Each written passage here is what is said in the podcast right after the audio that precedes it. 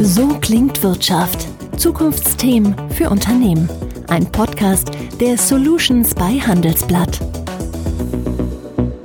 Wenn ich bei uns in der Handelsblatt Media Group über die Gänge laufe, dann treffe ich momentan in den Büros oder an den Schreibtischen selten einen Kollegen oder eine Kollegin an. Die meisten sind Corona-bedingt im Homeoffice und arbeiten von der Couch, ihrem heimischen Schreibtisch oder vielleicht auch aus dem Café um die Ecke. Kein Problem, denn Arbeiten losgelöst vom Firmensitz ist möglich dank Fernzugriff, Cloudspeicher, Apps und Videokonferenzen. Problem ist jedoch, wenn ein Großteil aus dem Homeoffice arbeitet, stehen Cyberkriminellen die Türen ganz weit offen. Denn Datenklau, Hackerangriffe, Viren einspeisen und Malware platzieren ist in Zeiten vermehrten Homeoffice viel einfacher als sonst. Wie sich Firmen aber in der Corona-Krise vor Cyberkriminellen schützen können, wenn all ihre Mitarbeiter von zu Hause aus Daten durch die Gegend schicken, das ist heute Thema bei So klingt Wirtschaft, dem Business Talk der Solutions bei Handelsblatt. Ich bin Matthias Rutkowski. Herzlich willkommen zu einer neuen Folge.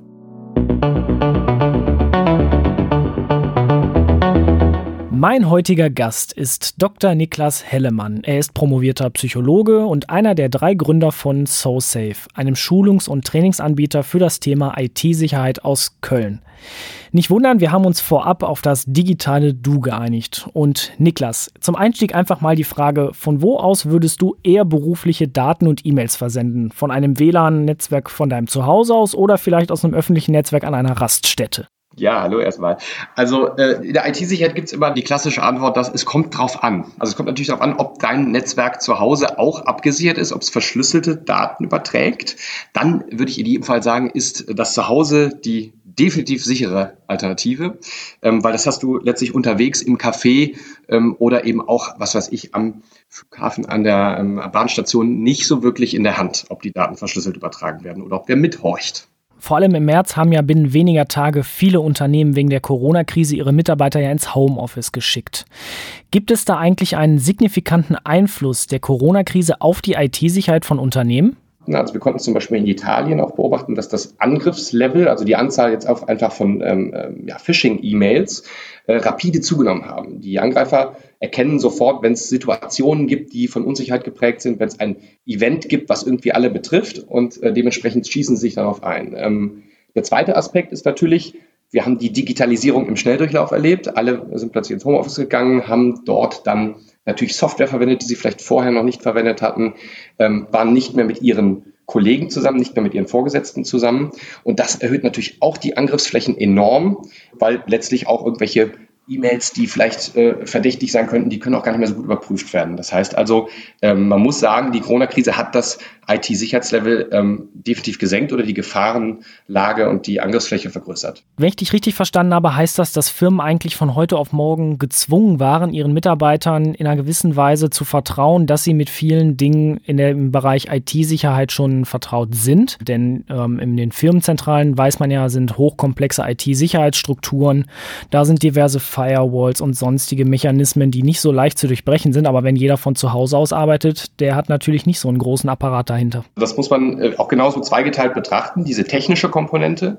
Ähm, da geht es natürlich darum, dass das Unternehmen nun auch außerhalb des Firmennetzes äh, sicherstellen muss, dass die Daten verschlüsselt übertragen werden. Wir haben da eben zu gesprochen, ähm, dass aber auch ähm, eine Endpoint Protection, also eine Antivirus-Software zum Beispiel auf den Rechnern überall installiert ist, dass die Updates immer eingespielt werden. Das sind alles Dinge, äh, die Firmen plötzlich ähm, als Herausforderung hatten. Ich meine, Firmen, die vorher schon remote gearbeitet haben, die kennen das Problem, aber wir kennen, äh, wir haben halt noch sehr viele Unternehmen, die das vorher noch nicht so gemacht haben.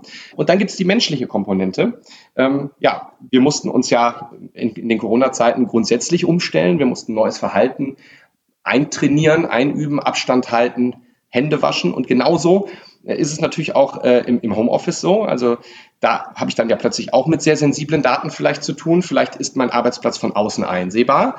Ähm, und da muss ich mich dann plötzlich dran gewöhnen, dass äh, ich auch da das Sicherheitslevel, das ich im Büro habe, wo vielleicht dann auch eine Tür abschließbar ist, ähm, ähm, dass ich das dann eben zu Hause genauso sicherstelle. Nun ist natürlich das Thema Datenschutz und Informationssicherheit nichts Neues. Stichwort sage ich mal auch DSGVO, das war vor ein paar Jahren das große Thema auch für viele kleine und mittelständische Unternehmen. Wie kommt es, dass trotzdem viele Firmen erst jetzt durch die Corona-Krise gemerkt haben, oh, unsere Sicherheitsstandards müssten wir dann doch drastisch erhöhen?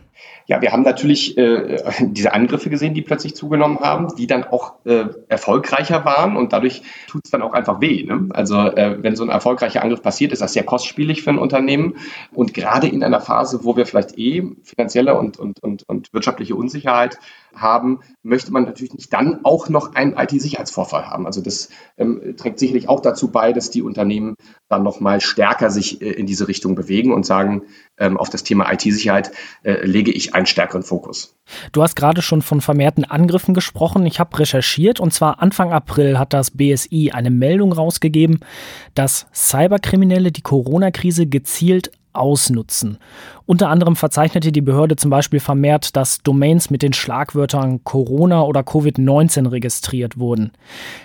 Da lässt sich ja irgendwie schon so eine gewisse Psychologie rauslesen. Wie haben sich Cyberangriffe mit Blick auf die Corona-Krise verändert?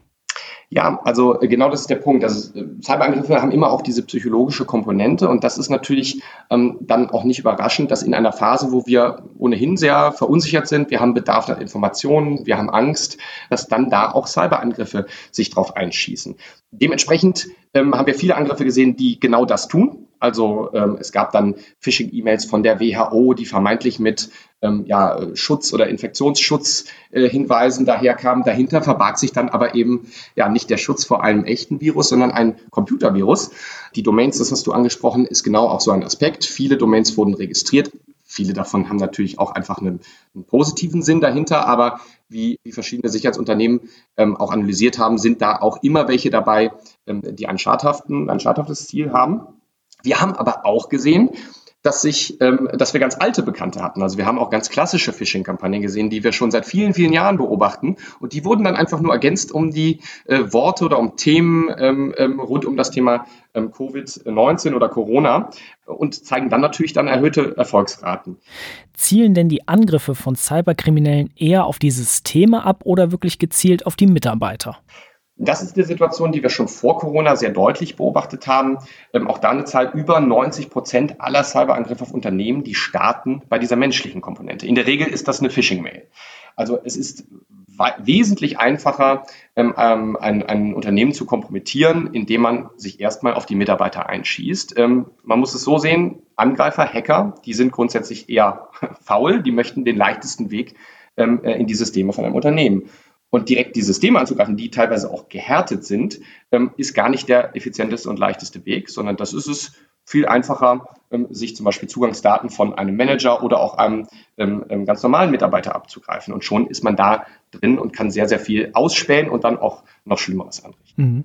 Und warum ist das genauso, dass man gezielt die Mitarbeiter angreift und nicht die Systeme an sich? Das hängt auch damit zusammen, äh, dass wir Menschen natürlich auch relativ angreifbar sind. Und das hat zu tun mit Eigenschaften, die wir haben, die ja eigentlich vorteilhaft sind. Also wir sind ja sehr hilfsbereit, wir sind neugierig, äh, wir hören auch auf entsprechende äh, ähm, ja, hierarchischen Strukturen in Unternehmen ähm, und das nutzen diese Angreifer eben aus. Also ein Beispiel ist dieser sogenannte CEO-Fraud oder Fake President. Das ist einfach eine Masche, wo eine Mail versendet wird, die vermeintlich vom Vorgesetzten kommt. Ähm, und die hat dann eine Aufforderung da drin, dass man irgendwie schnell irgendwelche Daten irgendwo eingeben soll oder etwas installieren soll, einen Office-File öffnen soll. Und da reagieren Menschen sehr gut drauf. Also wir simulieren ja auch solche Angriffe und wir sehen bei solchen Mails extrem hohe Klickraten. Also über 80 Prozent der Mitarbeiter, an die wir die verschicken, die klicken da drauf. Ähm, und das hat einfach damit zu tun, dass dort mit diesen psychologischen ähm, Elementen gespielt wird. Du als promovierter Psychologe kennst dich natürlich bestens mit der menschlichen Psyche aus. Es gibt ja auch die Binsenweisheit, wo Menschen arbeiten, geschehen auch Fehler. Kurzum, sind Hacker eigentlich gute Psychologen, wenn sie gezielt solche Tricks anwenden? Das müssen sie heutzutage sein und das sind sie auch schon seit langer Zeit. Und wenn wir auch in die Vergangenheit gucken, die allerersten Hacker waren auch schon sehr gute Psychologen. Die haben dieses sogenannte Social Engineering, also das ja, Manipulieren von Menschen eigentlich auch schon sehr stark genutzt. Ähm, aber in der, in der jüngeren Vergangenheit nimmt das immer mehr zu, weil wir natürlich auch mit jetzt auch der Verbreitung von Cloud-Software eine viel größere Angriffsfläche haben und so einen Zugangsdatenpunkt, ähm, ähm, ähm der ist halt total wertvoll, weil damit komme ich wirklich dann jetzt auch sehr tief in Unternehmen rein. Äh, und dementsprechend ähm, ja, müssen Hacker gute Psychologen sein, weil das ist ein sehr, sehr effizientes Tool, um in ein Unternehmen reinzukommen. Du hast vorhin Unternehmen angesprochen und ein Unternehmen stand ja besonders im medialen Mittelpunkt, vor allem auch im Fokus der IT-Sicherheitsexperten, der Videokonferenzanbieter Zoom. Laut dem amerikanischen ja, Zugangsmanagementanbieter Okta verzeichnete Zoom im März einen Nutzeranstieg gegenüber dem Februar von 110 Prozent. Gleichzeitig aber verzeichneten ähm, die Behörden auch über 1700 neu registrierte Domains von Zoom, wovon 4% laut ähm, Checkpoint Research verdächtig waren und verdächtige Eigenschaften aufwiesen. Ähm, ich sage immer gerne, das werden wir natürlich auch sehr häufig gefragt, kann man Zoom überhaupt nutzen? Ist es überhaupt vertrauenswürdig? Natürlich, wenn ich jetzt ähm, mit meiner Familie äh, telefonieren möchte, mit der Großmutter am Wochenende und mit ganz vielen, dann ist Zoom ein unglaublich tolles, performantes Tool. Aber es gibt Bedenken und auch belastbare Analysen, die sagen, dass es zum Beispiel Probleme beim Verschlüsselungsalgorithmus gibt, dass der nicht so ganz Industriestandard folgt, dass da teilweise auch ähm, ja, Schlüssel ähm, ähm, ähm, über chinesische Server geschickt werden. Dann hatten wir Probleme, ähm, dass teilweise, wenn man da in den Warteraum reingelassen wurde, dass man da theoretisch schon an der Hauptbesprechung hätte teilnehmen können. Und das sind alles so Aspekte, die deuten eben darauf hin, dass Zoom, und das hat, hat die Firma ja auch gesagt, ähm, eben den Fokus auf Performance gelegt hat. It just works war so, glaube ich, so ein interner Slogan. Ähm, und das ist einfach, das muss man im Hinterkopf behalten, ähm, wenn man sich diese Software anguckt. Mittlerweile wird da ja auch kräftig dran gearbeitet, dass dann eben auch die Sicherheit entsprechend nachgezogen wird. Ähm, aber man muss sich grundsätzlich immer im Klaren sein, dass eine Videokonferenzsoftware nicht unbedingt hundertprozentig sicher ähm, sein, sein kann. Und äh, das haben wir jetzt gesehen, wenn selbst dann irgendwie Boris Johnson das für irgendwelche Kabinettssitzungen nutzt, dann kann es theoretisch sein, dass dann da so ein Zoom-Bombing passiert und man, ähm, ähm, wenn es nicht entsprechend mit einem Passwort abgesichert ist, man plötzlich dann teilnehmen kann.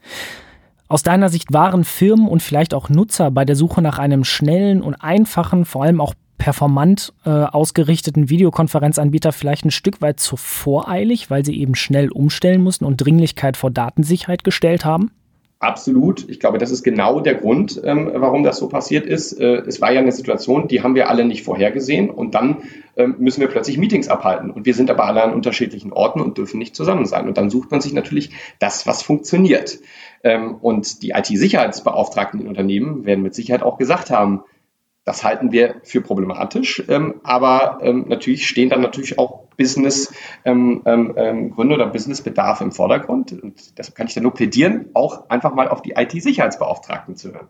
Nun seid ihr mit äh, SoSafe natürlich ein Anbieter, der sogenannte Awareness-Trainings und Beratung anbietet, sprich wie Unternehmen sich gegen Datenklau und äh, in ihrer Informationssicherheit schützen können und vor allem wie sie ihre Mitarbeiter sensibilisieren. Wie sensibilisiere ich denn jetzt als Unternehmen meine Mitarbeiter, wenn sie verstärkt aus dem Homeoffice arbeiten, eben nicht auf solche Maschen reinzufallen? Nicht durch bloße Wissensvermittlung. Das ist so die, die, die, ich sag mal, die alte Welt der Compliance. Ich schicke ein Memo rum, bitte hier diese fünf Punkte beachten, äh, Ende der Durchsage. Sondern äh, bei uns geht es sehr stark darum, auch Routinen zu festigen, den Blick zu schärfen. Und das geht eben auch nur über längere Zeit und über Arten ähm, des Lernens, die sich auch stärker an den Menschen anpassen. Also ähm, ein Beispiel ist Nudging. Das ist so das Anstupsen, dass Mitarbeiter eher mit so kleinen Informationshäppchen konfrontiert werden und das aber über das Jahr verteilt. Nur so können sie halt stabil lernen und dann eben auch Verhaltensweisen eintrainieren. Und das sagen wir, ist auch in dieser aktuellen Zeit so wichtig, weil wir haben ja unser Verhalten geändert und das müssen wir auch im digitalen Raum machen, ähm, durch zum Beispiel kleine Trainings, ähm, äh, aber eben auch simulierte Phishing-Angriffe. Aber wer einmal auf so einen simulierten Phishing-Angriff reingefallen ist, der weiß schon viel besser, ähm, ja, worauf man achten muss. Wenn du zum Abschluss drei grundlegende Tipps geben müsstest, wenn ich remote arbeite und nicht im Büro bin, wie ich sicher Unternehmensdaten, Kontakte oder sonstige Informationen durch die Gegend schicke, welche drei Tipps wären das? Also das Wichtige ist, dass man wirklich sein Verhalten ändert, dass man wirklich sich überlegt, okay, ich habe hier meinen Arbeitsplatz oder diesem Arbeitsplatz habe ich ja sonst vielleicht nicht mit sensiblen Informationen äh, es zu tun gehabt und dementsprechend den auch absichern. Das ist eine Sache, die ich auch in der Vor-Corona-Welt unterwegs natürlich ähm, ähm, äh, immer als Empfehlung gegeben hätte. Dann ist es wichtig, die Daten verschlüsselt zu übertragen. Das fängt beim Router an, dass man zum einen überprüft, gebe ich da überhaupt ein Passwort ein, dann ist die Datenübertragung verschlüsselt. Und dann das, das letzte ist auch einfach mehr kommunizieren. Bekomme ich nun eine komische Anfrage ähm, von einem Vorgesetzten oder einem Kollegen, das kann zum Beispiel auch über ein Tool wie Microsoft Teams oder ein anderes Chat-Tool sein, dann auch mal nachzuhaken auf einem anderen Kanal, ähm, ist, kommt denn diese Anfrage wirklich von diesem Kollegen? Und all das sind eben Verhaltensänderungen, die im Grunde das matchen, was wir auch in der echten Welt hatten. Abstand halten, Hände waschen. Genauso müssen wir auch das digitale Händewaschen im Grunde jetzt erlernen. Und so bleiben dann Daten und Informationen von Unternehmen geschützt, sagt Niklas Hellemann, Mitgründer und Geschäftsführer von SoSafe, einem IT-Sicherheitsanbieter aus Köln. Niklas, danke fürs Gespräch und wir, liebe Hörer, hören uns nächste Woche wieder bei einer neuen Folge So klingt Wirtschaft. So klingt Wirtschaft, der Business Talk der Solutions bei Handelsblatt. Jede Woche überall, wo es Podcasts gibt. Abonnieren Sie.